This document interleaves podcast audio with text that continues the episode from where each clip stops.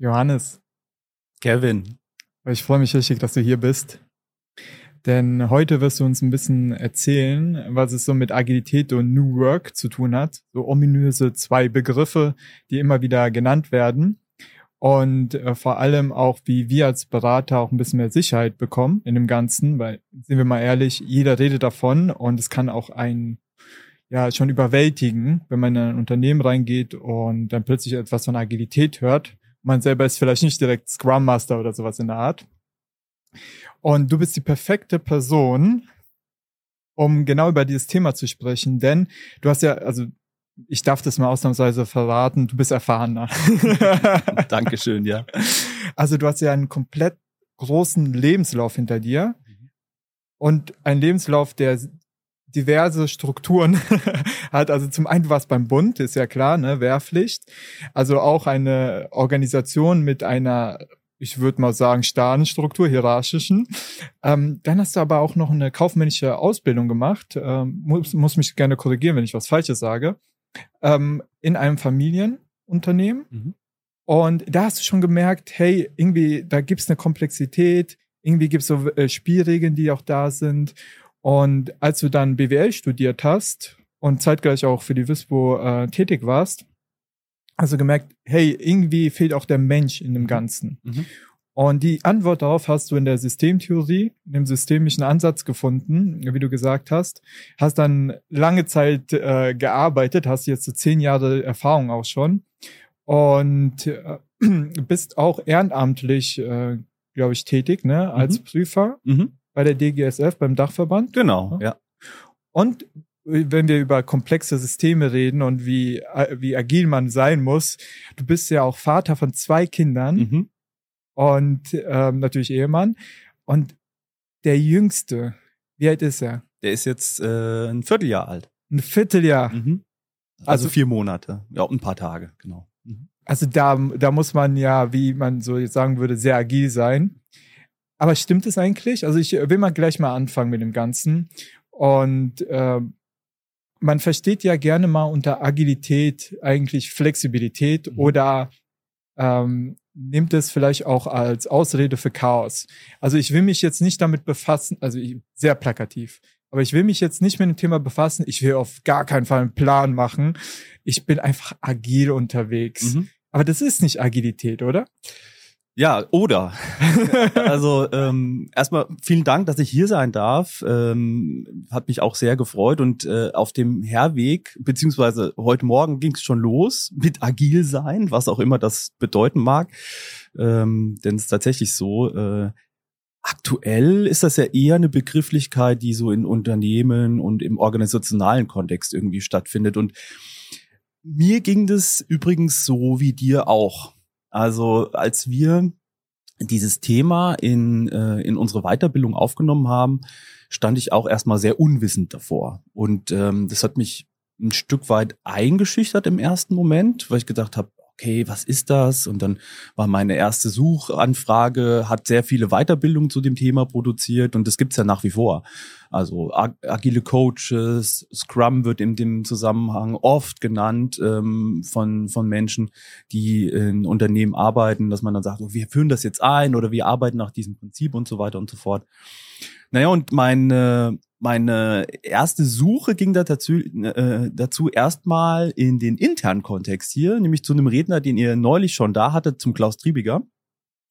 Und habe ich gesagt, Klaus, ähm, irgendwie muss ich das Thema so ein bisschen griffiger bekommen. Hast du nicht einen Tipp? Ja, hast du nicht eine Idee? Und dann sagt er, ja, das wäre ihm auch schon aufgefallen, dass da Begrifflichkeiten gerade fallen, die wären schon ein bisschen älter. und das fand ich super. Also es hat mich erstmal entstresst. Ja, ähm, und dann habe ich mich so ein Stück weit auf die Suche begeben dazu. Und äh, auch dank äh, ein paar Literaturempfehlungen war mein Zugang zu diesen Begrifflichkeiten Agilität, New Work eher der, dass ich gesagt habe, okay, viele sprechen darüber. Ich habe den Eindruck, man spricht aus unterschiedlichen Perspektiven über etwas. Es sind so, so gefühlt Säulen, die mit Leben gefüllt werden wollen. Ja, und dann habe ich gedacht, ich möchte mal gerne wissen, wer das überhaupt ins Leben gerufen hat, diese Begrifflichkeiten. Also was der Urkern dessen ist. Ja, und das war so mein erster Bezugspunkt zu dem Ganzen. Ja, und ähm, soll ich da jetzt schon mal einsteigen zum Thema Agilität, was das eigentlich ist? Oder? Ja, du, du hast ja auch den Urkern gerade angesprochen. Mhm, genau. Vielleicht wäre es auch sinnvoll, wenn wir uns die Definition ja angucken, was mhm. es überhaupt ist, mhm. ähm, auch zu schauen, wo ist es, wie ist es entstanden? Ja. Also äh, interessanterweise lässt sich ähm, in der Management-Literatur in den letzten Jahren so ein richtiger Hype zu dem Thema äh, ablesen. Ne? Also ich bin der Meinung, so das erste Buch, was ich so in die Hand bekommen habe, das war so 2016 um den Dreh rum, äh, wo man sich damit beschäftigt hat. Und wie das bei Literaren so ist, bei Buchautoren eben auch so ist, eine griffige Definition für das, was man beschreibt, ähm, macht es dem Leser, der Leserin zugänglich. Ne? Es gibt eine Einordnung dazu. Ähm, gleichzeitig gibt es aber auch so die kritische Perspektive darauf, weil die Literatur und die dahinterstehenden Personen natürlich in irgendeiner Art und Weise auch auf dem Beratermarkt aktiv sind. Also ein Stück weit, sage ich mal so, hilft mir so eine Definition natürlich auch, das wie so eine Schablone auf eine Organisation oder auf ein Team draufzulegen und einen Abgleich zu machen. So, was davon von der Definition ist bereits erfüllt, was ist noch nicht erfüllt. Ich habe ein Delta und an dem Delta kann ich dann Maßnahmen ableiten, Interventionsprogramme aufsetzen. Also es lässt sich auch ganz gut was damit verkaufen, wenn man so eine griffige Definition in der Hand hat. Und ähm, da möchte ich aber gar nicht hin, sondern ähm, ein, ein schon sehr lange auch in der systemischen Welt ähm, proklamiertes und beschriebenes Prinzip ähm, zu Agilität finden wir bei Talcott Parsons. Um die 60er Jahre rum, genau. Wie wird er geschrieben? Ähm, der, Nachname. der Nachname Parsons, also so wie man schreibt. P-A-R-S-O-N-S. Ja, genau, genau. Und ähm, Parsons ähm, war seinerzeit äh, systemischer Theoretiker, stand auch in Beziehung mit Luhmann, sich nicht immer einig gewesen, so wie, glaube ich, alle, die um Luhmann herum mit ihm zusammen zu, zu, tun hatten. Und was ich äh, bei ihm gefunden habe, ähm, fand ich im Prinzip zu dem, zu dem Begriff Agilität sehr, sehr brauchbar. Warum? Weil er äh, sagt, lebendige Systeme brauchen ein äh, oder äh, teilen alle miteinander, dass sie vier Kernprinzipien berücksichtigen müssen. Vier Stück. Ne? Und die definiert er. Das sind Must-Haves. Ja, sagen wir mal, können wir auch gleich, wenn ich die dargestellt habe, können wir noch mal überprüfen, gäbe es denn sowas wie eine nicht agile Organisation, wenn man das weiß? Ja, das ist ja ganz, eine ganz spannende Frage eigentlich. Gibt es das eigentlich? Ne? Und ähm, das Erste, was er benennt, ist äh, das Prinzip der Adaptionsfähigkeit. In Englisch Adaption, ne? Adaptionsfähigkeit ähm, wo er sagt, also ein lebendiges System, sei das jetzt ein Team, sei das eine Organisation, äh, muss in der Lage sein, das, was für dieses System an umweltrelevanten Faktoren wichtig ist, in einer gewissen Art und Weise zu adaptieren. Ich sag mal so, mh, hm, bei uns, in der WISPO zum Beispiel, wäre diese, diese wichtige, relevante Umweltgröße zum Beispiel die Bedürfnisse unserer Teilnehmenden, ja, oder das, was der Markt gerade braucht. Wenn wir das ausblenden würden, ja, könnte es gelingen, muss aber nicht zwingendermaßen. Also es könnte uns auch in Schwierigkeiten bringen. Ne? Also das ist so ein Grundprinzip. Das zweite äh, Grundprinzip, was Parsons benennt, ist die Fähigkeit eines äh, lebendigen Systems, sich Ziele zu geben. Die allerdings auch wieder zu, äh, zu beiseite zu legen, ja, zu widerrufen, ja, neu zu denken. Das ist so eine Sache, wo ich sage, das bemerken wir, wenn wir jetzt über äh, agile Arbeitsweisen zum Beispiel sprechen. Ja, Teams arbeiten nach Scrum. Ja, ähm, da wird es sehr, sehr deutlich. Ähm, an, an der Art und Weise, wie diese Projektverfahren aufgestellt äh, werden, da ist ganz klar vorgegeben, man gibt sich am Anfang ein, ein Zielkonstrukt oder verschiedene Tasks leitet man davon ab, definiert einen gewissen Zeitraum, bis man die erreicht haben möchte. Und ähm, am Ende pass oder zwischendrin passieren dann Reviews, ne, kleine Inhaltmomente, hätte ich jetzt mal gesagt, wo das nochmal neu bewertet wird. Ja, das wäre zum Beispiel in dem Agil-Prinzip nach Parsons, wäre das der Baustein Goals, ja, also Ziele zu definieren, die aber zu, wieder zu verwerfen. Der, ähm, der dritte, der dritte Baustein in Parsons Agil-Prinzip ist die Fähigkeit zur Integration Integration, ne, also wenn ich oben bei Adaption äh, äh, in der Lage bin, mir gewisse umweltrelevante Faktoren zuzulassen, dann brauche ich auch gleichzeitig im Inneren die Fähigkeit, mit unterschiedlichen Meinungen, unterschiedlichen Akteuren, die bis zu einem gewissen Grad, das sagt er ganz bewusst, bis zu einem gewissen Grad zu integrieren. Ich sag mal so, jede, jede Organisation lebt von Spannungen. Also die können wir auch nicht wegheilen oder die können wir auch nicht wegorganisieren. Es braucht einen gewissen Grad an Spannung, damit äh, Auseinandersetzung passiert. Durch diese Auseinandersetzung können kreative Prozesse passieren.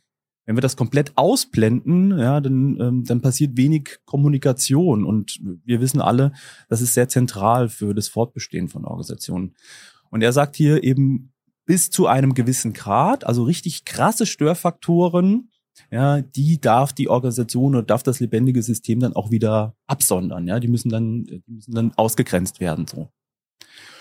Und das Letzte, und das ist äh, im Prinzip auch so ein häufigstes Missverständnis, finde ich, wenn man über Agilität ähm, oder agiles Arbeiten spricht, ist in dem Prinzip von Parsons der Punkt äh, Latenz oder Latency.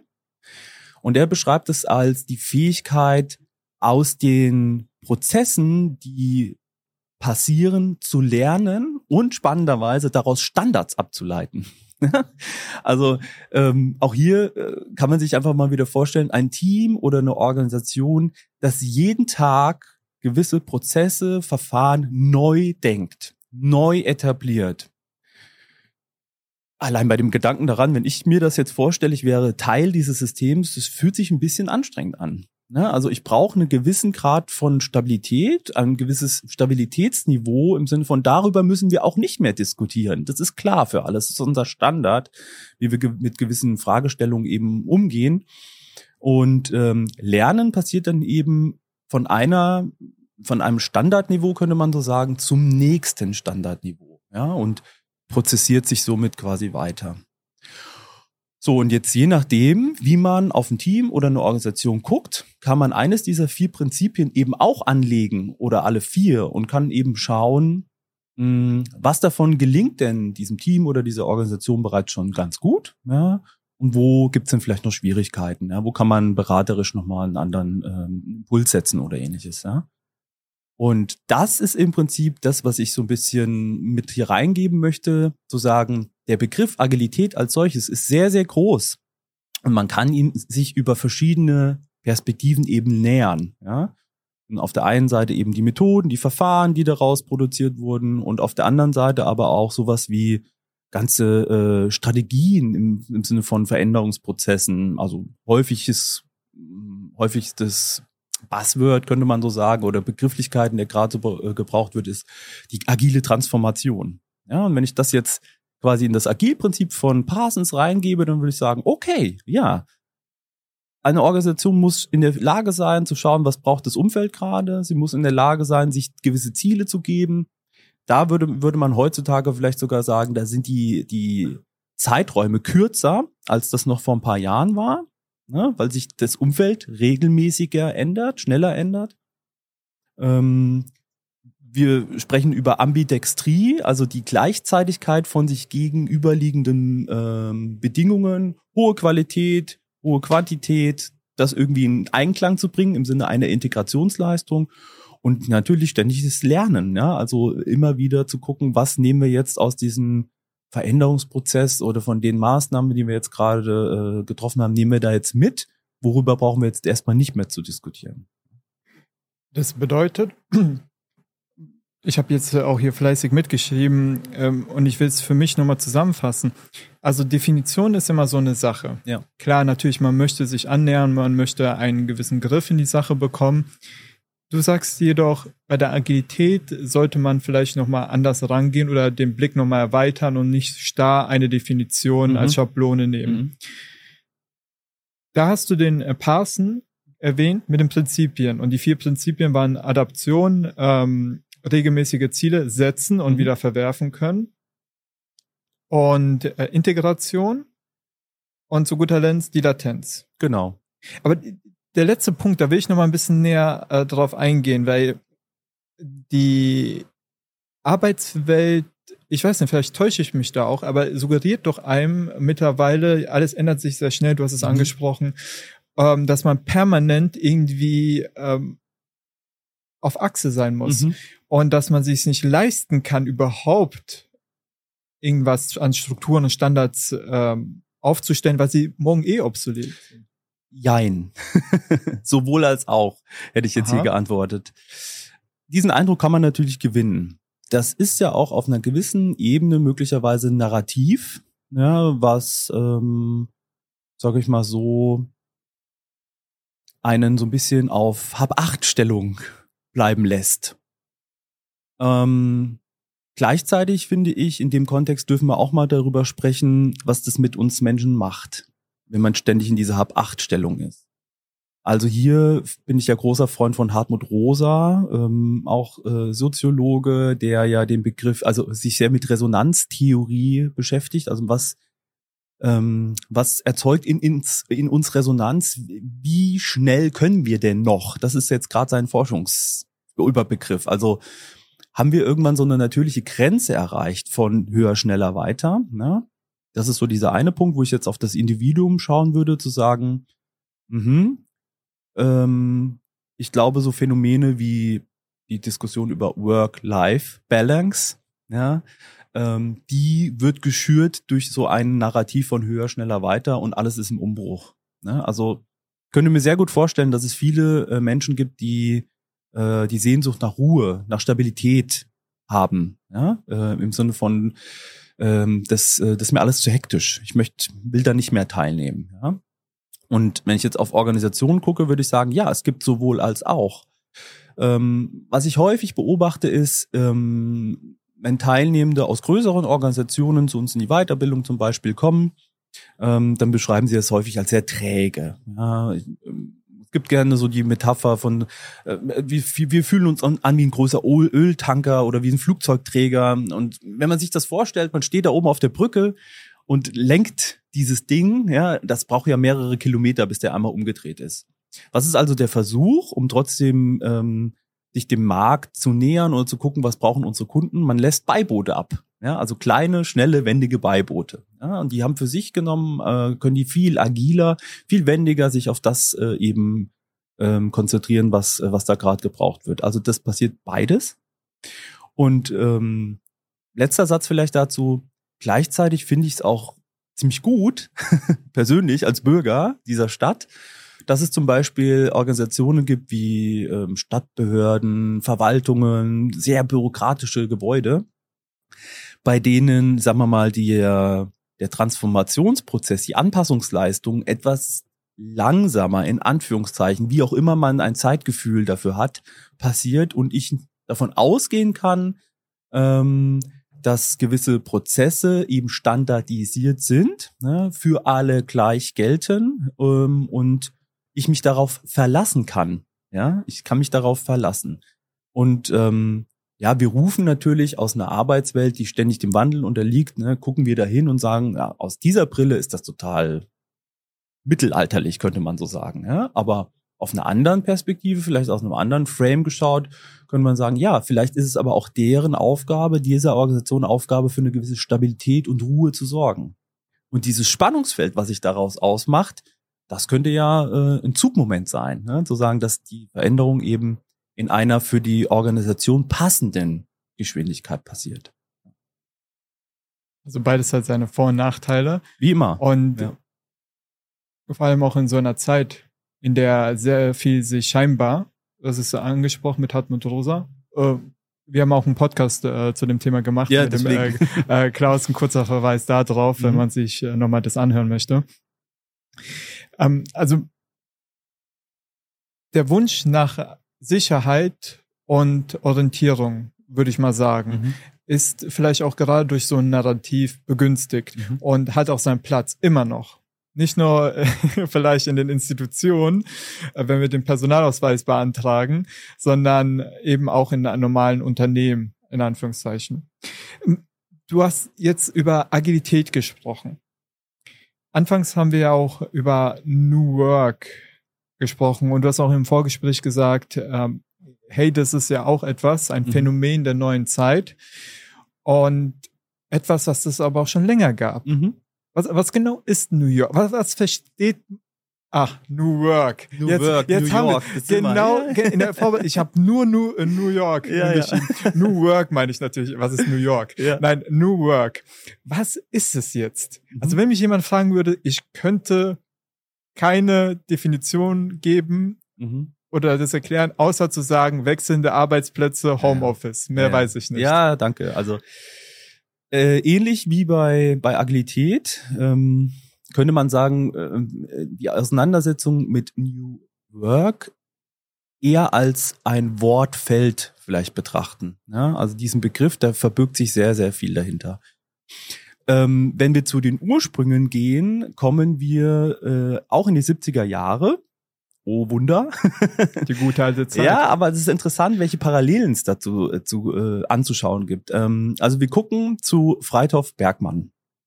Der hat den Begriff geprägt. Der hat äh, äh, damit angefangen und ähm, äh, Soziologe, Philosoph, er hat in USA gewirkt und zu dem Zeitpunkt, ich muss genau den Zeitpunkt müssen wir noch mal gucken, aber ich bin der Meinung irgendwas um die Mitte 70er. Anfang Mitte 70er. Und wenn man dort schaut, was da passiert ist, äh, er hatte die Gelegenheit, als Soziologe Feldforschung zu betreiben. Das ist ja sehr wichtig für diese Profession, hätte ich zu sagen. Also wenn ein Phänomen äh, auf dem Planeten passiert, hin, gucken, was ist los. So, und das Ganze begleiten durch eine empirische Studie und Forschung. Zu dem Zeitpunkt in den USA war es so, in der Region, wo er tätig war, ähm, war viel Automot Automotive, also Automobilherstellung. Und wenn man sich so mit dem Automobilsektor auseinandersetzt, dann weiß man, die Amerikaner haben zum damaligen Zeitbau, äh, Zeitraum sehr große Fahrzeuge gebaut mit großvolumigen Motoren und sehr viel Verbrauch. Dann kam die Ölkrise. Was dazu führte, dass äh, zu dem Zeitpunkt, als er tätig war, ähm, in dieser Region mehrere Werke einen nicht unbeachtlichen Teil ihrer Mitarbeiter freistellen musste. Das kann man sich ja, sagen wir mal, in Deutschland, wir haben zwar auch Kurzarbeit und sowas erlebt, in USA geht das ja anders. Die haben ein anderes Arbeitsrecht. Hire and Fire Policy, also du kommst, machst deinen Dienst, kannst aber auch genauso schnell auch wieder äh, äh, freigesetzt werden. Und in dieser Krisensituation ist äh, Bergmann mit seinen Kolleginnen und Kollegen hingegangen und hat die Menschen dort interviewt, die von dieser Krise betroffen waren, also die ihren Job verloren haben. Und hat sie gefragt, ähm, wie es ihnen mit der Krise geht, ne, haben Gesprächskreise aufgemacht und sowas alles und ähm, haben so eine hypothetische Frage gestellt und haben gesagt, mal angenommen, du könntest mit dieser Chance, die sich jetzt gerade auftut, nochmal einen, einen anderen Job machen, nämlich das, und das ist ein, ein O-Ton, was du wirklich, wirklich willst. Dieser Tätigkeit nachgehen. Ja? Was wäre es dann? Was würdest du machen? Und jetzt muss man sich das so vorstellen, zum damaligen Zeitpunkt, ja, in der damaligen äh, konservativen amerikanischen Geschichte, ist das, ein, das war ein, ein, ein Paradigmenwechsel, dass jemand so befragt wurde, du kannst dich jetzt selbst gestalten. Ja, mit dem Narrativ für sich selber vielleicht auch im Kopf, ähm, mein Vater war schon im Werk und ich muss, äh, ne, hier geht's um den amerikanischen Traum und you name it. also alles, was da hinten dran steht. Und daraus ähm, haben die die Beobachtung gemacht, dass wenn man den Menschen die Freiheit gibt zu entscheiden, äh, sie auf sehr viele kreative Ideen gekommen sind, was sie denn anderes machen wollen und können. Und ähm, da hat es eher etwas damit zu tun gehabt, dass sie gesagt haben, ja, ich möchte was machen, was mich mit Sinn erfüllt. Ja? Und das ist im Prinzip ähm, ja das, was, wenn wir in die heutige Arbeitswelt zu schauen, wir haben es auch mit Krisen zu tun, hätte ich mal gesagt. Ne? Also unsere Arbeitswelt ist nicht mehr so stabil, wie sie vielleicht vor ein paar Jahren war. Und ähm, mir geht es persönlich auch so, vielleicht geht es dir, Kevin, auch so und vielen anderen eben auch so, also etwas Sinnhaftes zu tun, ähm, auf diesem Planeten irgendwie so eine kleine Spur zu hinterlassen. Ich glaube, das ist ein, ein, ein zentraler Antreiber. Und was verblasst möglicherweise ist im Prinzip, höher, schneller, weiter, noch mehr Geld, noch ein größeres Haus, drei Autos, ich weiß es nicht, ja. Und da kommt dieses, äh, diese Philosophie, die Bergmann in den 70er Jahren zum Thema New Work aufgestellt hat, die kommt da sehr gut rein. Die kommt da, die strahlt hier, äh, hierher, hätte ich jetzt mal gesagt, aus dem damaligen Zeitgeist. Und ähm, ähnlich wie, ähm, wie Parsons hat, ähm, hat Bergmann drei Grundprinzipien aufgestellt, die wichtig sind für dieses äh, Prinzip New Work, dass er gesagt hat, ähm, New Work besteht aus seiner Perspektive aus, aus drei Säulen. Das eine ist Freiheit und Selbstständigkeit. Dann der zweite, groß, zweite große Säule ist Teilhabe an Gemeinschaft. Und die dritte große Säule, die er benennt, ist ähm, Self-Providing High with, with High Technology. So, Self-Providing with High Technology. Also die Fähigkeit, sich selbst zu versorgen auf dem jeweils höchsten technologischen Standard.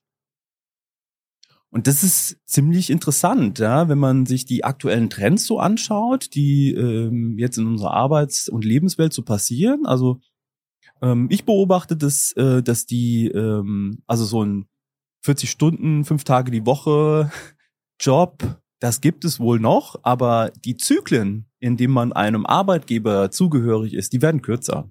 Ja, also die Wechselhäufigkeit ist durchaus gegeben, hätte ich mal gesagt. Bis hin zu, dass ähm, wir auch beobachten können, im Sinne von Freiheit und Selbstständigkeit, ähm, dass ich mir auch zutraue, mehrere Sachen zu machen. Ne? Ich bin da mit 20 Stunden vielleicht angestellt und dann mache ich da noch ein bisschen systemisches Coaching oder systemische Beratung als Fallberuflerin und ehrenamtlich engagiere ich mich auch noch für irgendwas. Ja, also das nimmt zu, finde ich. Ähm, was auch zunimmt, ist die diejenigen, die sich freiberuflich agieren, ja, ähm, die suchen sich in Netzwerken zusammen. Ja? Also das sehen wir sogar in, den, in Frankfurt gibt's mehrere Coworking Spaces zum Beispiel. Also Orte, an die ich mit Gleichgesinnten eine Gemeinschaft gründen kann, eine gemeinschaftlich agieren kann, woraus wieder was Neues entsteht.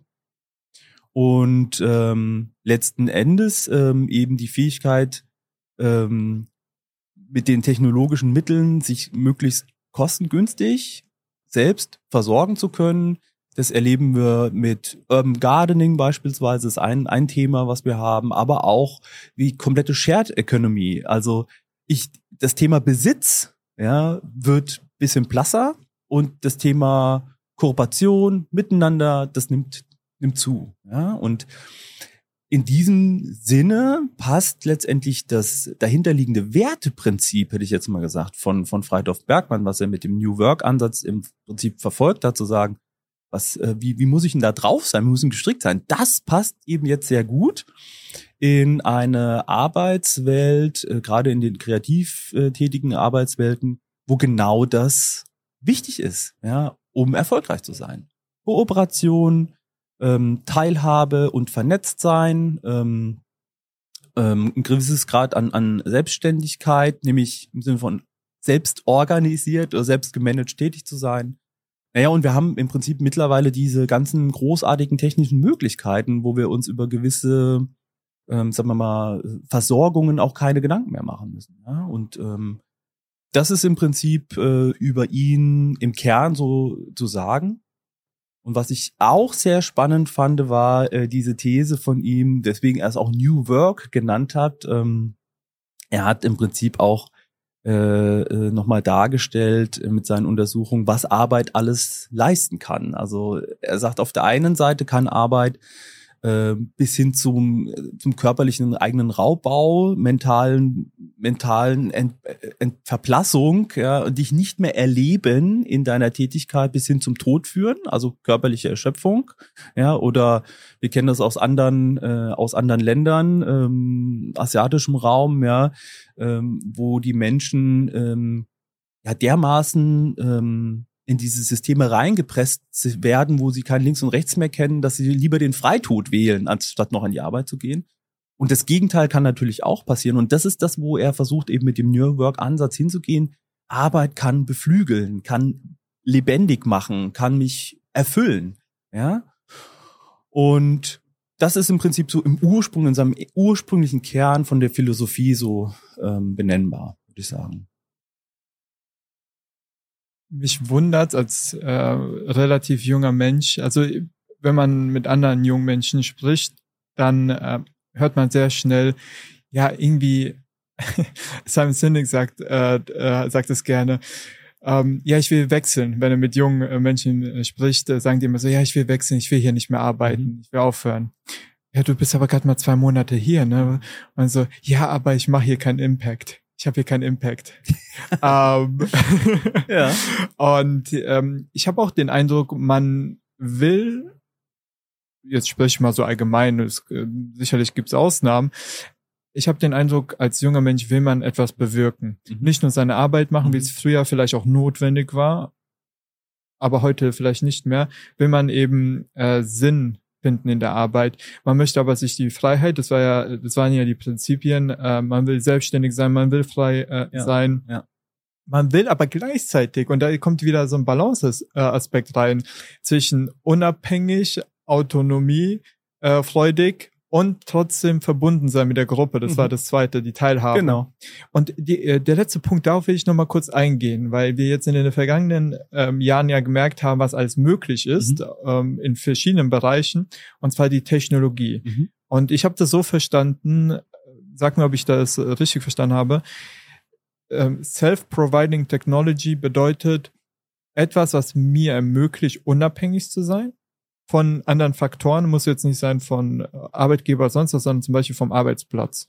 Auch, aber auch, ähm, deswegen sagte ich es also wirklich äh, bis hin zu, äh, zu Basisbedürfnissen. Ne? Also mit, äh, wenn man jetzt mal schaut, ich selber habe zum Beispiel, äh, wir haben Hochbeete bei uns im Garten. Aha. Ja? Das reicht jetzt vom Platz noch nicht aus, um meine Familie komplett zu ernähren. Ne? Aber einen gewissen Grad bin ich autark von ähm, von einem Rewe oder von einem anderen äh, Supermarkt. Ich brauche das nicht. Ich gehe einfach raus in meinen Garten und hol mir das.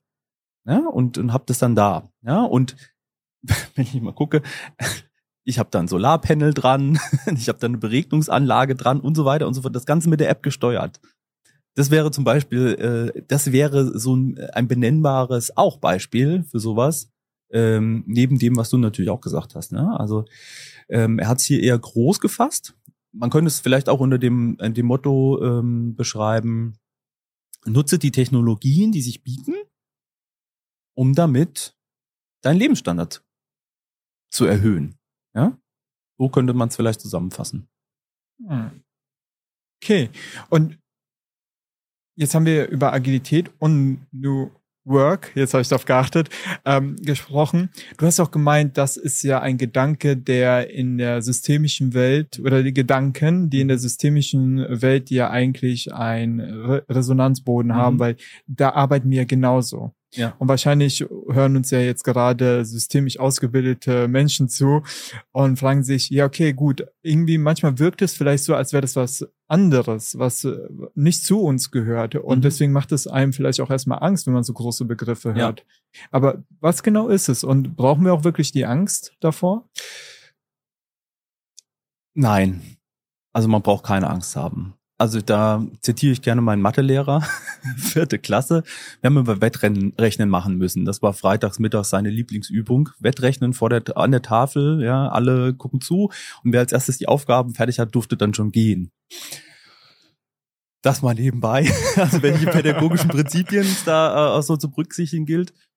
Aber äh, ich finde, man braucht keine Angst davor zu haben, weil was mir persönlich hilft, ist, ähm, also A, das Wissen, darüber, wo es herkommt. Ja, also dass sich, ähm, dass das also keine neuzeitlichen Begriffe sind, sondern dass das Begriffe sind, die eine gewisse ähm, Halbwertszeit schon hinter sich haben.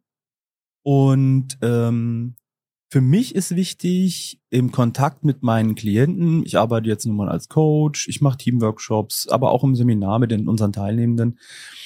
Ähm, für mich ist wichtig zu untersuchen, was ist denn für diese Person oder den Personenkreis, mit dem ich agiere, was ist denn deren Wirklichkeitskonstruktion zu dem Begriff? Was verstehen die darunter und wie zeigt sich das in der Aktion, in der Interaktion, in der Kommunikation dieser Menschen? Ja? Und dann bin ich wieder in, in, in, dieser, in, in dieser kernsystemischen Perspektive zu sagen, okay, jetzt bin ich Beobachter und bin hier reingeholt worden für etwas. Für was denn? Ja? Und um was geht's denen denn? Ja? Und ich sag mal jetzt aus meiner Organisationsentwicklerbrille würde ich sagen, agile Transformation kann man aus unterschiedlichen Polen her begehen. Die eine Organisation sagt, ruft das vielleicht als Strategieprozess aus und sagt, okay, das ist unsere Strategie. Die anderen sagen, okay, wir, ähm, wir passen jetzt unsere Strukturen, unsere Arbeitsformate an, dann ist es eher das. Und für die Dritten äh, ist es eher vielleicht äh, ein kultureller Wandlungsprozess, ne? Äh, im Sinne von, ähm, wir wollen mehr Selbstentscheidung zulassen oder äh, wir wollen ähm, die jungen Kolleginnen und Kollegen, die hier Impact machen wollen, ne, denen wollen wir eine Spielwiese geben. Ja, so. Also was genau verbirgt sich denn mit den jeweiligen Protagonisten, wo wir in Kontakt sind, für die dahinter? Das ist mein Kerninteresse. Um dann, so wie wir das gelernt haben oder wie wir eben arbeiten in unserem systemischen Prinzipien, daraus Hypothesen abzuleiten, die knackigen Fragen zu stellen und dann zu schauen, aha, um was geht's denn hier wirklich? Ja, um was geht's hier wirklich? Und ich glaube, dahinter ähm, verbergen sich dann in der Regel die gleichen Probleme, die wir schon seit Jahren eben haben. Ne? Irgendeiner redet nicht mit irgendjemand anderen. ne? Es werden nicht die richtigen oder in der richtigen Zeit Entscheidungen getroffen, die werden nicht richtig kommuniziert. Also es sind, sind meistens die gleichen Themen. Ja? Und auf der anderen Seite glaube ich aber auch, dass es ähm, insgesamt ähm, weil wir es vorhin mit dem Thema ähm, Zeitgefühl und Resonanzgefühl hatten, dass es insgesamt ähm, für die Menschen ähm, einfach auch wieder Achtsamkeitsmomente braucht, innehalten braucht. Ähm, ja, und das, ähm, das können wir doch auch gestalten. Ja, dass wir sagen, also wir nehmen uns die Zeit für unsere Gesprächspartner, wir hören zu. Ja, dass uns das, dass uns das nicht abgeht, hätte ich jetzt mal gesagt. Ja.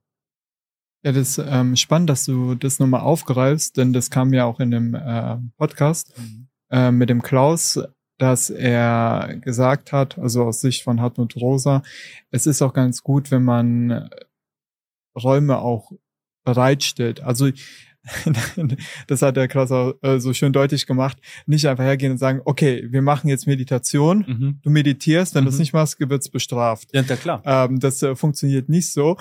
Ähm, aber den Raum zu ermöglichen, sich das frei zu gestalten und auch mal diese Auszeit nehmen zu können, mhm. Das ist sozusagen der Kern der Sache. Das gehört auch noch zu dem ähm, ganzen ja, New Work, Agilität, wie auch immer. Es ist eben es ist eben für, ich sag mal, für, für beide Seiten, wenn wir jetzt auf Organisation gucken, es ist für beide Seiten ein Lernprozess. Also von Führungskräften wird erwartet, gibt den Teams mehr Freiraum. Lasst sie selbst gestalten. Ne? Lasst sie agil arbeiten, was das ja heißt, haben wir vorhin benannt. Und für die bedeutet das im Kern einen richtigen Führungskulturwandel, weil wir ja lange Zeit ähm, auch in der Managementschule gepredigt haben, Führung heißt Planung, Kon äh, Durchführung, Kontrolle. So, ja? Also das und das erleben viele Protagonisten in der Organisation auf Führungsebene ja nach wie vor so, ja, weil das erwartet wird, von wo auch immer die Erwartungshaltung kommt, aber sie, die ist da. Die zu bearbeiten ja, und damit auch eine andere Aktion gegenüber den ähm, zu führenden Systemen an den Tag zu legen, das ist ein, ein großer Schritt, den die Führungskräfte hingehen dürfen. Ne? Und gleichzeitig für die Mitarbeitenden bedeutet es aber auch, wenn ich lange Zeit gelernt habe, dass nach Planung, Durchführung, Kontrolle hier agiert wird und ich das jetzt selbst machen soll, selbst machen muss, dann muss ich mich auf eine ganz andere Art und Weise mit meinen Kolleginnen und Kollegen im Team auseinandersetzen. Ja.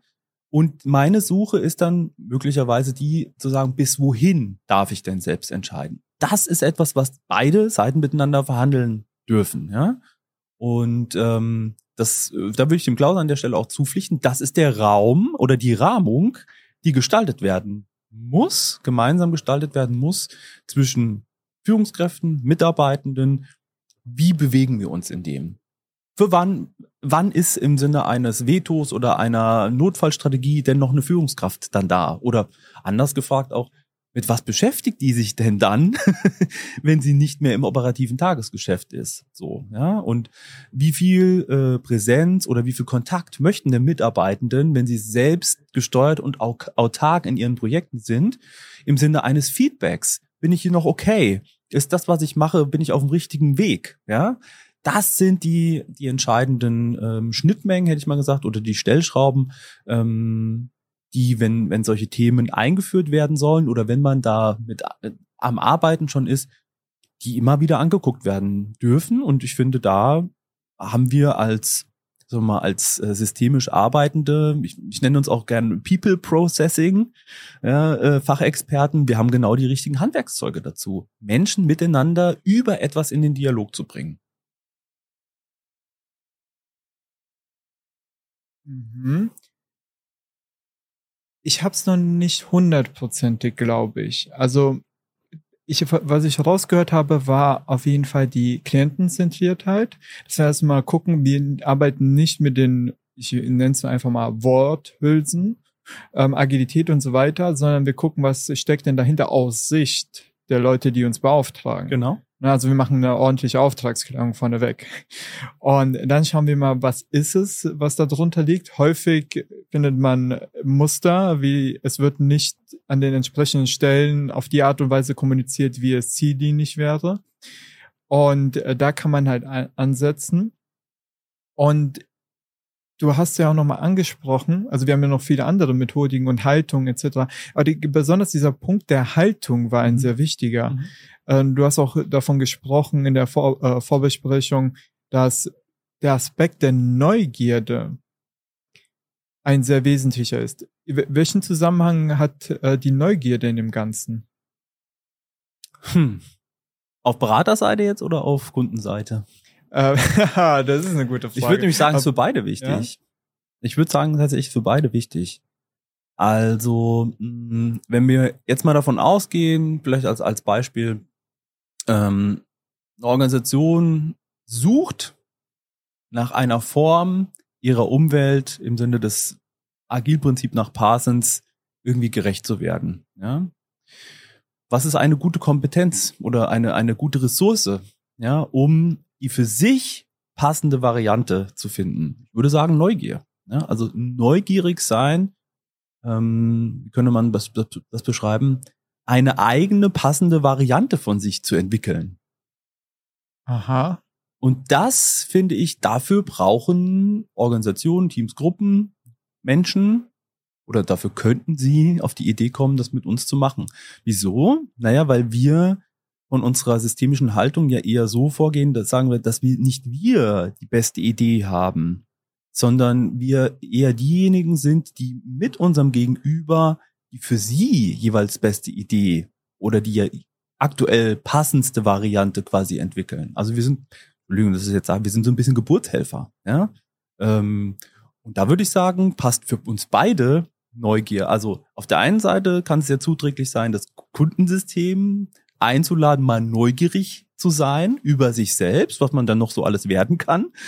Und auf der anderen Seite brauchen wir das aber auch äh, im Sinne von äh, möglicherweise ist man ja schon erfahren und hat manche Dinge schon zum wiederholten Male gesehen und zu sagen, nee, bleib mal lieber neugierig, wie könnte es denn hier auch ausgehen? Ja? Also es kann ja nochmal ganz anders werden. Ja? Und ich finde, da trifft sich äh, die systemische Haltung ganz gut. Ich glaube, jeder Trainer oder jede Trainerin äh, weiß ja instinktiv, ob unser Gegenüber ein Interesse, eine Neugierde hat. Ähm, ich erlebe das in Seminaren häufig, ähm, die Leute, die dann wirklich ein aufrichtiges Interesse an den Themen auch haben, die wirklich fasziniert vielleicht auch sind, ähm, was nicht immer so der Fall ist, weil man vielleicht mit Geschickten arbeitet. Ähm, das merkt man sofort. Es ist irgendwie eine ganz andere Atmosphäre. Und äh, wenn wir das selber erleben, wie schön das ist, wie muss es ja auch für unser Gegenüber sein, wenn der Berater kommt und auch diese Faszination mitbringt und das verstehen möchte, wie es funktioniert mhm. bei den anderen. Mhm. Ähm, auch wenn man vielleicht auch schon Erfahrung hat, ne? weil ich glaube, das spielt ja auch eine Rolle. Wenn man lange Zeit in Unternehmen unterwegs ist, entdeckt man Muster. Wie bleibt man das ist meine Frage, wie bleibt man weiterhin neugierig in der Haltung, wenn man eben Erfahrungen gesammelt hat in der Vergangenheit? Und ja.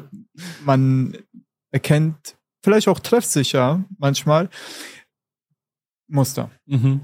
Das ist eine echte, das ist eine wirkliche Verführung. Ich nenne das Verführung. Also die Verführung des systemischen, der systemischen Profession, hätte ich jetzt mal gesagt. Ne? Also gebe ich dir vollkommen recht, Kevin. Ähm, da ertappe ich mich auch regelmäßig bei. Also da ertappe ich mich regelmäßig bei, dass ähm, ich aufgrund von kurzen Beobachtungen oder auch längerfristigen Beobachtungen dazu neige, die eine oder andere linear-kausale Verbindung herzustellen, würde ich mal sagen. Ja? ja, wie kann man dem entgegenstehen? Oder wie kann man sich davon freimachen? In, ich habe einen Jahreskalender in meinem, äh, in meinem Arbeitszimmer hängen, den habe ich von der Gruppe geschenkt bekommen. Da steht ein Spruch drauf, äh, der heißt, ähm, schätze deine Hypothesen, verliebe dich aber nicht in sie. Und wir lieben eigentlich, äh, glaube ich, schon ganz gerne. Wir lieben auch gerne unsere eigene Weisheit. ja, und äh, an der Stelle äh, braucht's, glaube ich, dann den kollegialen Austausch. Also wir haben ja in der DGSF auch einen gewissen Ethikstandard, einen beraterischen Ethikstandard. Und ich finde, der beinhaltet das auch, ne? dass man an, an gewissen Stellen äh, zur Intervision greift, sich eben diesen blinden Fleck be also bewusst hält zu sagen, da kann ich auch selber in meine Fallen tappen und ähm, sich regelmäßig mit Kollegen auf Fachebene einfach austauscht, um andere Perspektiven wieder reinzulassen. Ja? Also ich glaube, das ist zentral. Es ist eher Arbeit an einem selber. Also da weiterhin den Austausch ha zu haben mit anderen Gleichgesinnten, sozusagen auch wie so ein kleiner Spiegel. Ja, also total. auch zu sehen, oh, okay, gut, kann man ja vielleicht anders machen. Mhm. Oder ich habe es jetzt mal laut ausgesprochen, mhm. merk selber, mhm. hey, eigentlich äh, ist es schon eine sehr eine Hypothese, eine Hypothese, die ich sehr stark vertrete, sagen wir es mal so. Ja.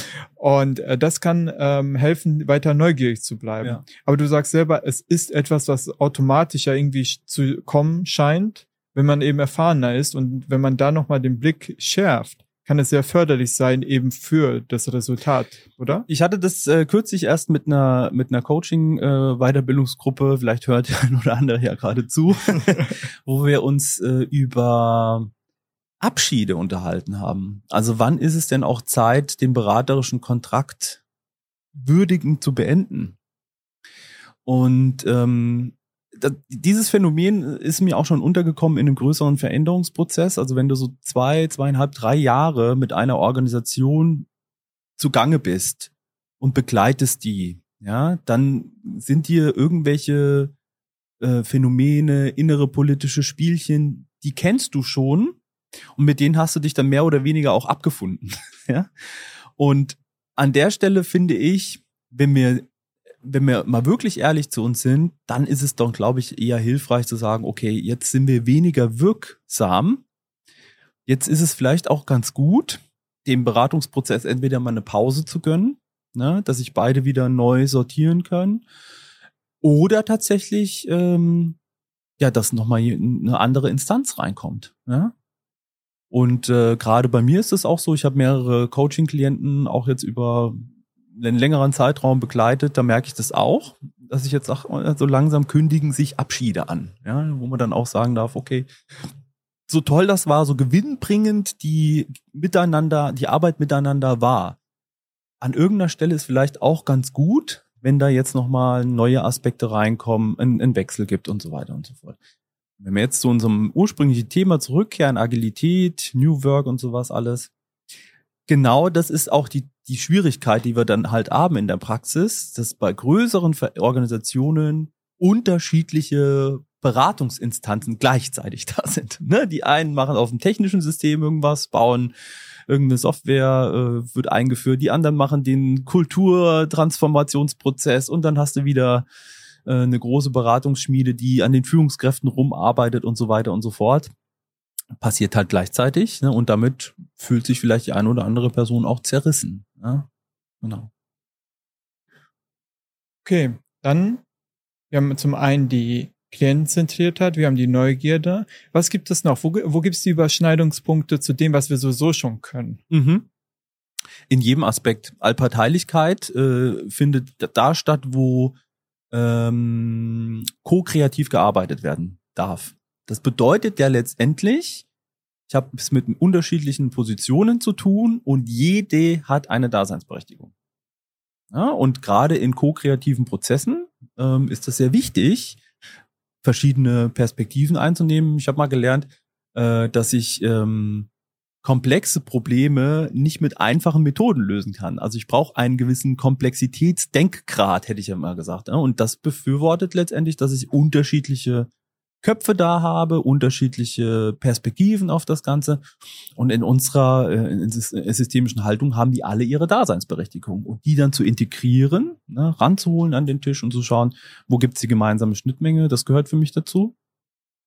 Ähm, Lösung und Pro Lösungs- und Prozessorientierung, hätte ich jetzt gesagt, ähm, gehört auch dazu, findet sich letztendlich auch ja schon in den ähm, auch in den ähm, agilen Manifesten. Das ist ja auch interessant. Also aus diesem aus diesem Dunstkreis haben es ja auch Manifeste geschafft, ähnlich wie unsere systemischen Haltungen, also verschriftlichte Haltungsaspekte, äh, was dienlich wäre in einem agilen Arbeitskontext. Ne? Und das wäre zum Beispiel eben auch ähm, prozesshaftes Denken, das Suchen nach Lösungen, anstatt auf Problemen rumzukauen. Ähm, das trifft sich sehr gut mit unserer systemischen Haltung sind wir fast eins zu eins deckungsgleich, hätte ich gesagt. Jetzt war die Idee ja da, dass man eventuell, wenn man solch, mit solchen Begriffen zu tun hat, äh, mit etwas Neuem zu tun hat, was man gar nicht kennt. Du sagst jetzt, nee, Moment, also von der Grundhaltung her bringt dir schon alles mit.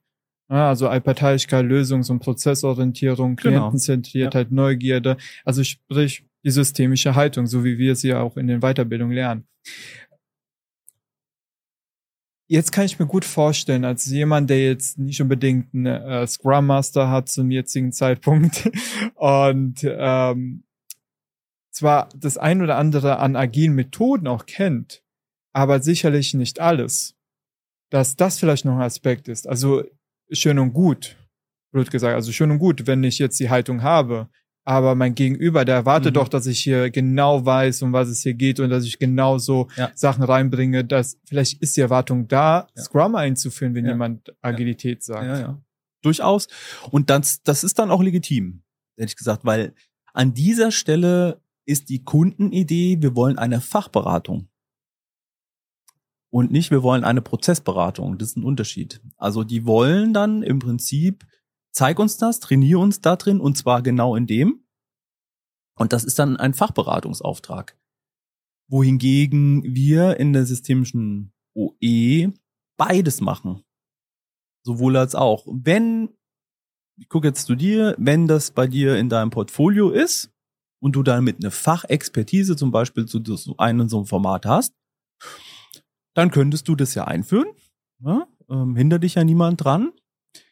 Und das Ergänzende daran finde ich jetzt eben mit einer systemischen Perspektive, kannst du neben dieser Methode, neben dieser Technik eben das Zwischenmenschliche noch mitbegleiten, plus kannst auch noch mal schauen, welche Auswirkungen hat denn jetzt zum Beispiel dieser Schritt dieses einen Teams oder dieser einen Organisationseinheit, wenn die sich jetzt bewegen, auf den Rest des Subsystems. Also dieses Denken in vernetzten Bezügen, das unterscheidet uns dann meiner Meinung nach von den reinen Fachexpertenberatern und Trainern, die sich auf eine Methode spezialisiert haben und nur das können. Ja, also ich finde diese äh, dieses Gleiten zwischen den beiden Auftragswelten, ja, das macht total reichhaltig, ja, und du kannst kannst da surfen ne? und kannst gucken, was wird jetzt gerade gebraucht. Und äh, also ich kenne viele, die das so machen, ja, äh, die die sind dann tatsächlich auch in der Lage, bewusst damit zu spielen im Kontakt auch mit dem Kunden zu sagen. Also, aus meiner Fachberaterbrille würde ich das oder das jetzt empfehlen. Und als systemischer Organisationsentwickler würde ich Ihnen folgende Frage anbieten. ja, so. ja, und, und so ist das, äh, so kann das eine sehr reichhaltige, ähm, nutzenstiftende äh, Variante werden. Ja, ähm, ich würde per se nichts ausschließen, sondern ich würde eher gucken, was ist gerade gebraucht. Ja, und ich für mich habe äh, mit den Jahren äh, so eine so eine Sprache gefunden, dass wenn ich jemand nach meiner Tätigkeit fragt, dann sage ich, ich bin Fachexperte für systemische Prozesse. Mhm. Ne? Also ich habe sehr viel Erfahrung und wenn mich wenn mich jemand fragt im Sinne von was schätzt wie schätzen Sie es denn ein, was sollten wir denn als letztes nichts tun und so, dann biete ich das gerne an, aber ich biete das mit einer Haltung an im Sinne von, das ist meine Wirklichkeitskonstruktion und die musst du um Gottes Willen nicht nehmen, ja, sondern du kannst selber entscheiden, lieber Kunde, ob das passt, ja. Und das sorgt bei, also bei, wirklich bei Kundensystemen, die ratlos sind, ne, also die wirklich keine Idee, also wo wirklich wenig Ideen sind, ist ein erster Impuls im Sinne von einer, so könnte eine Lösung aussehen. Das entstresst auch, ja, zu sagen, ah, okay, ja, mhm, kann man ein bisschen untersuchen und dann kann man das aber auch würdigend wieder gehen lassen und über diesen Impuls wird erstmal ein neuer Möglichkeitsraum aufgemacht, ja, und dann kann sich auch was eigenes äh, äh, zeigen, ja. Und das finde ich eigentlich, ja, so arbeite ich mittlerweile nach zehn Jahren wie hast du es genannt? Fachexperte für, für systemische, systemische, Prozesse. Prozesse. Also genau. Also da ist hier ein Kunstgriff gelungen. Ich habe es mir direkt mal notiert. ähm, darf man das auch stehen oder ist, das, ist da so ein kleines R dran? das, da ist kein R dran. ähm, das ist spannend. Also das gehört ja ähm, auch zur Auftragsklärung könnte man auch so direkt na äh, nachfragen, äh, vielleicht auch eine der ersten Fragen. Ne? Das passiert total häufig. Also in meiner Praxis passiert das sehr häufig, dass ich von den Kunden eine Situation geschildert bekomme, das oder jenes ist los. Was würden Sie denn da jetzt machen? Ja. Das ist, also ich würde sagen, 95 Prozent der Fälle ist das. Ja. Und wie gehst du dann damit um, wenn du merkst, hey, ähm, mhm. also du, ich weiß nicht, ob du noch diese Situation hast, weil du schon lange im Geschäft das bist und dich auskennst. Ja. Aber wenn du merkst, hey, ähm, oh, das ist mir jetzt zu heiß und ich mhm. habe es erkannt und wie wie sage ich das wertschätzen und wie gebe ich Also ich bleibe in in dem Moment bleibe ich erstmal im Konjunktiv und schilder meine Beobachtung. Es scheint so zu sein als das mhm. und lasse mein Gegenüber an meinen hypothetischen Gedanken teilhaben und erlaube mir anhand dieser äh, Beobachtung dann einfach nochmal konkreter nachzufragen. Und was ich auch mittlerweile ähm, äh, mir standardisiert in den Auftragsklärungen ähm, zur Seite gelegt habe, ist immer nochmal die Frage so, und mal angenommen, einer von den Leuten, über die wir gerade sprechen, würde uns jetzt hier gerade beobachten. Wie viel Zustimmung würden wir denen jetzt gerade bekommen? Also ist das, was wir hier konstruieren, ja, ist das zieldienlich oder sollten wir nochmal von einer ganz anderen Perspektive drauf gucken? Ne? Und du fragtest ja vorhin, wie kann man sich denn selbst, ähm, ja, wie kann man denn seinen, äh, seinen eigenen Wirklichkeitskonstruktionen zu glauben, wie die Dinge sind? Wie kann man sich da so ein bisschen ermahnen, hätte ich gesagt, eben dieser Falle nicht nachzugehen? Das wäre zum Beispiel so eine Variante. Ne? Das, das ist immer meine, so eine Frage, die ich zwischendrin stelle, zu sagen, sind wir hier noch auf der richtigen Spur? Ist das der richtige Film, in dem wir hier gerade sind? Ne? Oder produzieren wir jetzt eine Konstruktionswolke, die äh, nichts mit der Realität oder der wahrgenommenen Realität zu tun hat? Ich glaube, zu dem Thema kann man ja richtig viel machen. Stichwort ja. Auftragsklärung. ähm, da ist ja auch etwas von uns noch angedacht, äh, was mich sehr freut. Und ich merke, ähm, wie ich da auch äh, noch paar interessante Fragen habe eigentlich, aber das machen wir gerne beim nächsten Mal. Ich will noch mal einen inhaltlichen Ausfallschritt machen zum Stichwort Werte. Mhm, mh. Jetzt habe ich in mein äh, Psychologiestudium äh, mal ein bisschen reinschnuppern dürfen im A und O-Bereich, so ein bisschen New York, äh, New York. New, wir, New wir, wir, waren in New York, haben genau. einen Ausflug gemacht, ne, ja. New Work und Agilität. Und da gibt's ja auch eine Liste an Werten für Agilität. Äh, erste Frage, und ich stelle bewusst die Warum-Frage, warum braucht ein Ansatz Werte?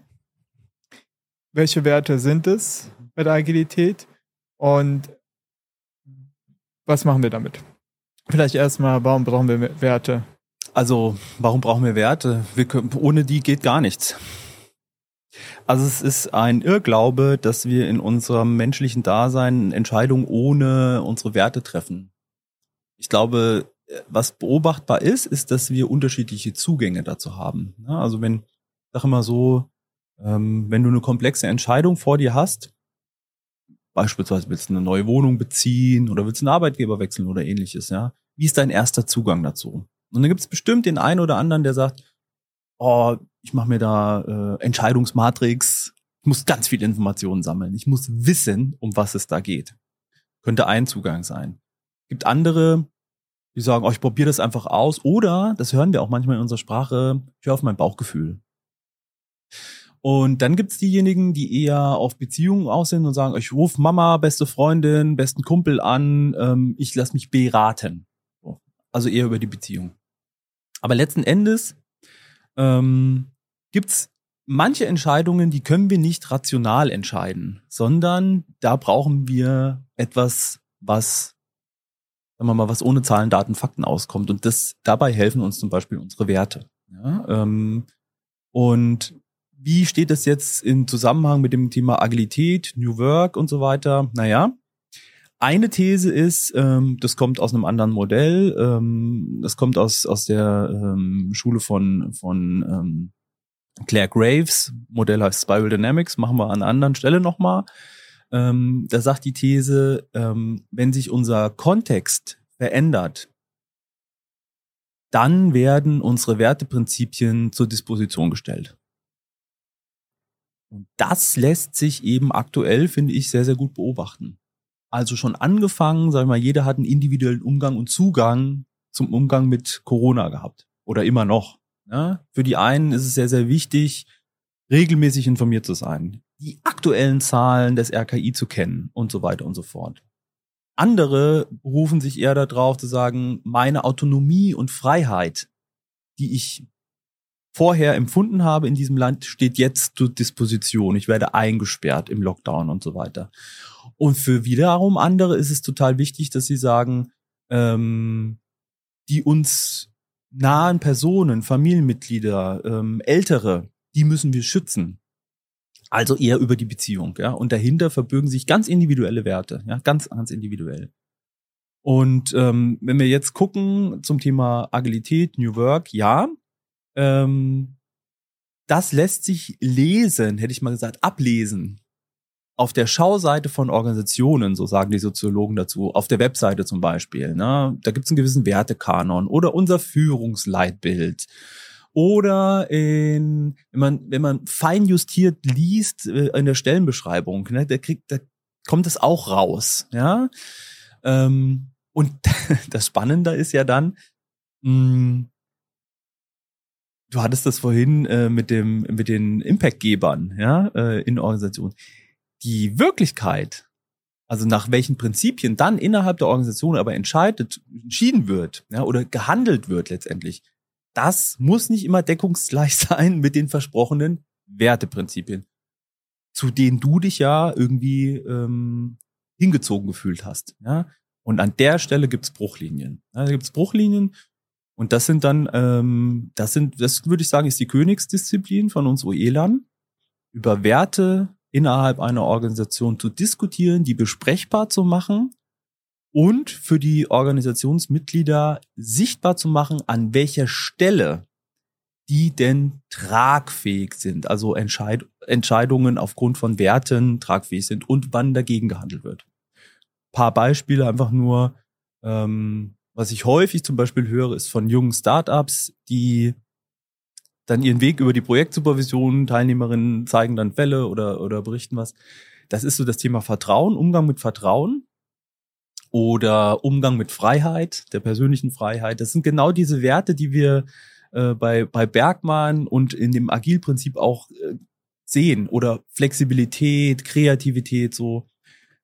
Die gehen bis zu einem gewissen organisationalen Größegrad, geht es gut, hätte ich jetzt mal gesagt, und dann werden Grenzerfahrungen gemacht. Irgendeiner überschreitet eine Grenze, nimmt sich zu viel raus beispielsweise. Oder die Führungskräfte verlieren aus welcher Beobachtung auch immer die Geduld, entziehen Vertrauen, ja, und dann passiert was, ja, also dann entstehen Konflikte und deswegen ist das Thema meiner Meinung nach eines, was jetzt wieder ansteht, nachdem wir sehr viel über agile Transformation aus der strategischen Perspektive gesprochen haben, über äh, Arbeitsformate im Sinne von Scrum und so weiter. Also wie können wir die Arbeit noch effizienter gestalten? Kommt jetzt meiner Meinung nach äh, als nächste Diskussion die Wertediskussion.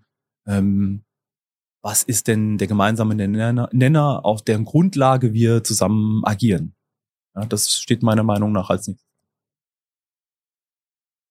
Das Spannende ist, äh, ich habe dir drei Fragen gestellt, wollte mit einer anfangen, weil ich gemerkt habe, manchmal stelle ich zu viele Fragen auf einmal. Ähm, und dann hast du einfach auch alle drei beantwortet. Gut, meine zweite ziehe ich aber auch zurück, weil man kann das auch ergoogeln und du hast ja schon einige dieser Werte auch genannt, wie Freiheit, Autonomie etc. Sind aber nur Beispiele von nur einer Beispiele. ganzen Liste, aber die kann man sich wirklich äh, nochmal äh, nachrecherchieren. Was mich interessieren würde, ist im Arbeitsalltag jetzt. Also ich war auch unter anderem in einem Unternehmen drin, dann ging es um Wertearbeit, die wurden aber schon festgelegt. Es wurde mhm. in einem Workshop gemacht, ich glaube, es war Format World Café, also mhm. es war wirklich ein größeres Unternehmen und hat man geguckt, was für Werte sind's. Und dann hat man sich auf Werte geeinigt und dann, ähm, dann durfte ich auch dabei sein. Es ging um Führungskräfteentwicklung und diese Werte wurden dann natürlich auch nochmal erwähnt und sollten in die Umsetzung kommen. Jetzt ist es ein sogenannter Change-Prozess gewesen äh, für das Unternehmen. Wie schafft man es, Werte, die vielleicht auch durch die ganze Basis hinweg als gut empfunden werden, auch wirklich im Alltag zu integrieren aus OE-Sicht? Passiert, also ja, günstigsterweise hätte ich jetzt mal gesagt, ähm, berufen sich die Protagonisten bei ihren Entscheidungen transparent auf das, was da miteinander geschaffen wurde. Hast du ein Beispiel? Ja, ich äh, kann ein anderes Beispiel nennen. Also okay, was super. passiert, wenn du es nicht machst? also ähm, im industriellen Fertigungskontext war ich ja auch eine Zeit lang äh, äh, aktiv und da wurde zum Beispiel auf der auf der Webseite äh, ganz klar proklamiert, das werden eher Familien, also sich als Familie empfindet. So, ja. Also komm zu uns, wir sind eine Familie, hier kannst du mit dabei sein, ja, jeder wird hier gleich behandelt, ne, wir achten aufeinander, dass es uns allen gut geht und so weiter und so fort. Ja, und was die, was die Mitarbeiterbefragung gegeben hat, ist genau das Gegenteil davon, ne? Also, dass das im Prinzip nur ein schönes Schaubild ist, ist aber im Alltag ähm, wurden die betrieblichen Belange immer vor die der Einzelnen gestellt. Und das ist zum Beispiel, das sind, das sind, das sind kulturelle Eigenarten, wo ich sage, wenn du das haben willst, ne, dass das Werte, der Wertekanon, den sich die Organisation gibt, in Passung kommt mit dem, wie die Mitarbeitenden das empfinden, ja, dann sorgt dafür, dass das, was da draufsteht, sich auch in der Realität so anzuschauen ist. Also, dass man auch, man sagt ja auch immer so schön, der Fisch stinkt vom Kopf.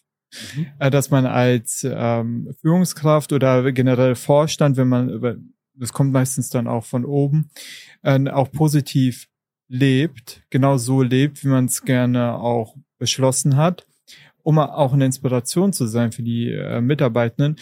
Und das habe ich auch noch rausgehört, ähm, fand ich auch sehr interessant, es immer wieder auch transparent zu machen. Mhm. Stichwort manchmal denkt man, etwas ist selbstverständlich, aber es ist gar nicht selbstverständlich. Und das immer mal wieder zu hören als Erinnerungshilfe, ja. hey, es geht hier um Transparenz, deswegen erzähle ich euch gerade mehr als sonst. Ja, und wie bei allen Sachen, sobald das auf Papier steht, ist es schon alt. Ja, und ähm, mir fällt jetzt gerade noch ein anderer Fall ein, ähm, größere Organisation, die international aufgestellt ist, äh, bei der ja, die Konzernmutter irgendwo äh, auf einem anderen Kontinent eben einen Wertekanon für alle Organisationseinheiten sich überlegt hat.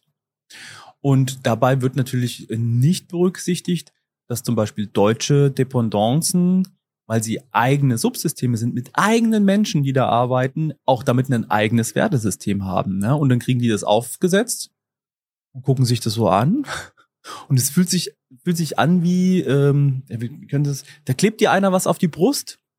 Ja, aber das hat nichts mit dir zu tun. Ja, das fühlt sich befremdlich an. Ja, und das mit dieser, mit dieser äh, Darstellung sollst du jetzt da durch die Gegend laufen. Also das kann jeder normale Mensch kann das ein Stück weit nachvollziehen, wie übergriffig das bis unter, unter Umständen eben auch anfühlt. Ja, wenn äh, an anderer Stelle etwas mit Sicherheit kluges und auch sehr prozesshaft herausgearbeitetes dann irgendwie einem vorgesetzt wird, zu dem du nicht in Resonanz gehen kannst, ja, weil das nicht deins ist. Und das führt dann zu Widerständen.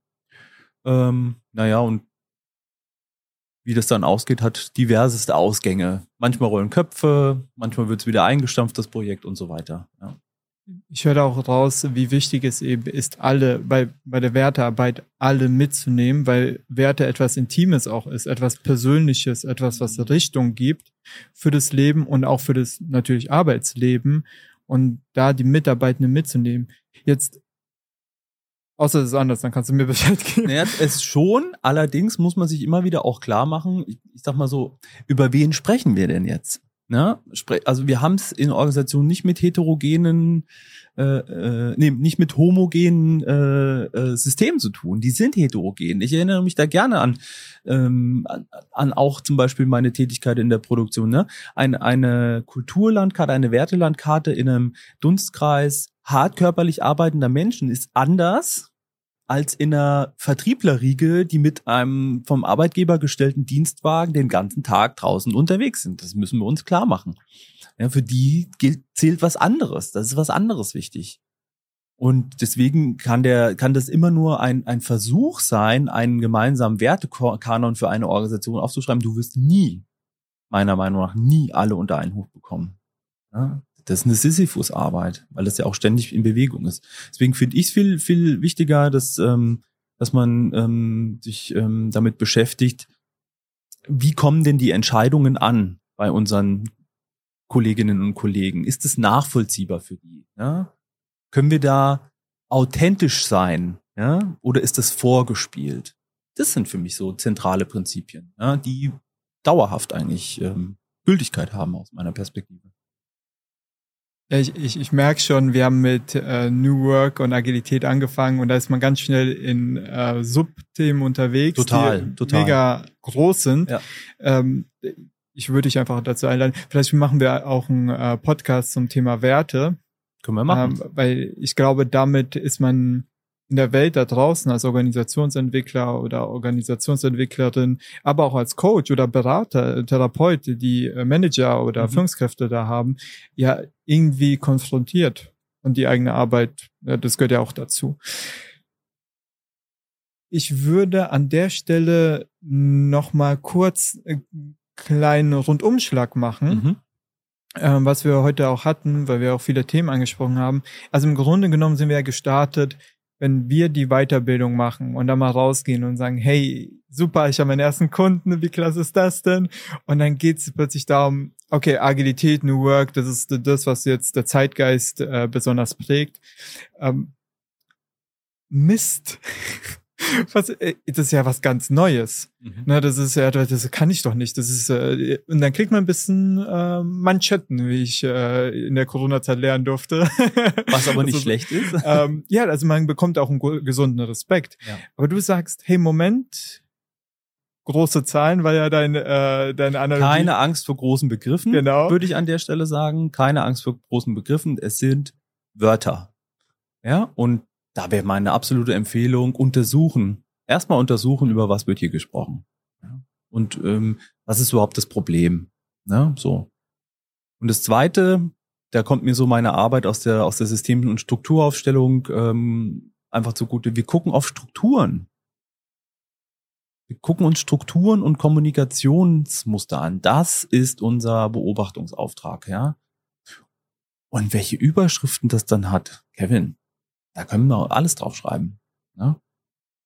Und dann ist es auch egal, ob es Agilität ist ja. oder New Work, ja. sondern einfach sich die Prozesse auch angucken. Ja. Wichtig dabei, und das haben wir auch ähm, nochmal betont, ist die Auftragsklärung bei dem Ganzen. Weil du ja. hast es hier eben nochmal erwähnt, zu gucken, was will mein Gegenüber eigentlich von mir? Welche Erwartungen sind denn da? Mhm. Ist es eine Fachberatung? Also will jemand einen Scrum Master haben? Ja.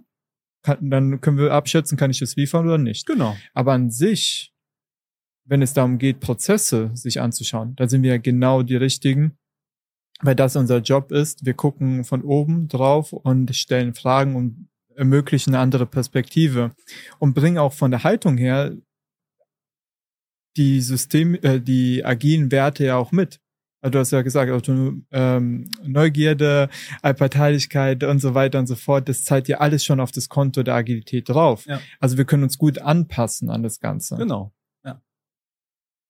Ich würde sogar, würde sogar noch einen Gedanken dazugeben, zu sagen, manchmal helfen wir dem Kunden auch dabei, erstmal zu wissen, was er eigentlich will. Ja, das ist ja auch so schwer, auch wenn man ja. Äh, selber geschult ist, ertappt man sich ja sehr häufig. Ja, ja. So, ah, okay, gut, also wenn ich da jetzt nachfrage, dann mache ich jetzt eine Box auf. ja, aber ich meine, hm, am Ende des Tages äh, finde, also ich habe ich das, äh, das Erleben, dass genau das die nötigen Schleifen sind, die das Ganze nachher leichter machen. Ja, also da eher nochmal innezuhalten, danach zu suchen, was was braucht's denn wirklich, wirklich? Ähm, und da auch nicht zu schnell einer auf so eine Fährte zu springen. Ne? Also die wichtigste Arbeit passiert vor allem am Anfang. ja. ja, ähm, Johannes, ähm, wir haben jetzt äh, sehr viel drüber geschnackt. Ähm, die Sache ist die, also natürlich in, in den Weiterbildungen äh, nehmen wir uns da auch die Zeit. Ähm, du selber hast ja zwei Tage, in denen du diese Themen ja vertieft angehst und da eben auch die Praxis mit reinbringst, mhm. dass man es mal durchgehen kann, mhm. etc. Jetzt haben wir die Möglichkeit hier im Podcast nicht. Hättest du dennoch also einen praktischen Tipp, so eine Sache, die du gerne den Zuhörern und Zuhörern mitgeben wollen würdest, die sie morgen direkt anwenden können? In Bezug auf was? Auf Agilität, New Work, wenn sie in ein Unternehmen reingehen, worauf sie vielleicht achten sollten oder vielleicht auch eine Technik, eine Methode, was auch immer. Mhm. Also ich würde,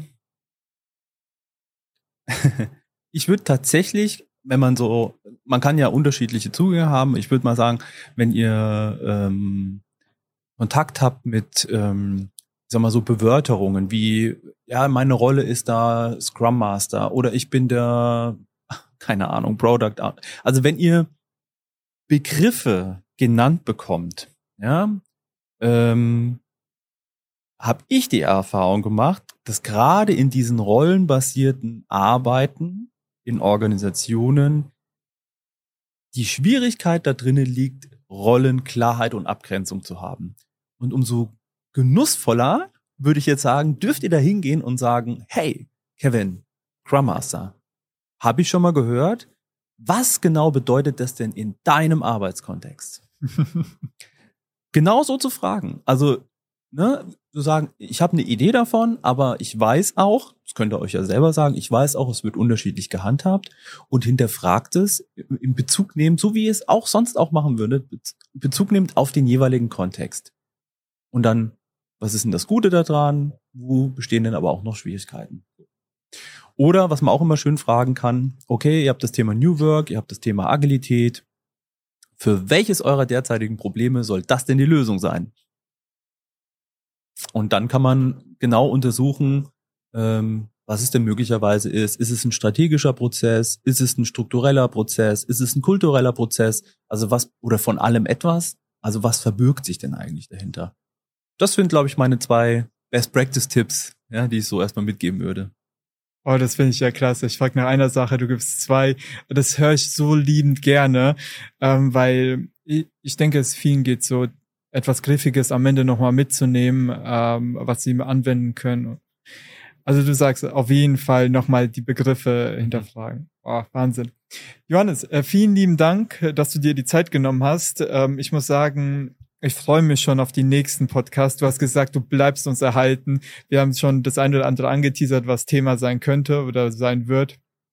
Ähm, natürlich kann jeder mitgestalten. Also wenn jetzt einer unserer Zuhörer oder Zuhörerin jetzt sagt, boah, der Johannes, der, den könnte ich mir gut auch bei dem Thema vorstellen. Ich weiß nicht wieso, aber irgendwie ich, ich weiß so vom Aussehen her, das, das, das passt ja auch so, wenn man den Videopodcast guckt.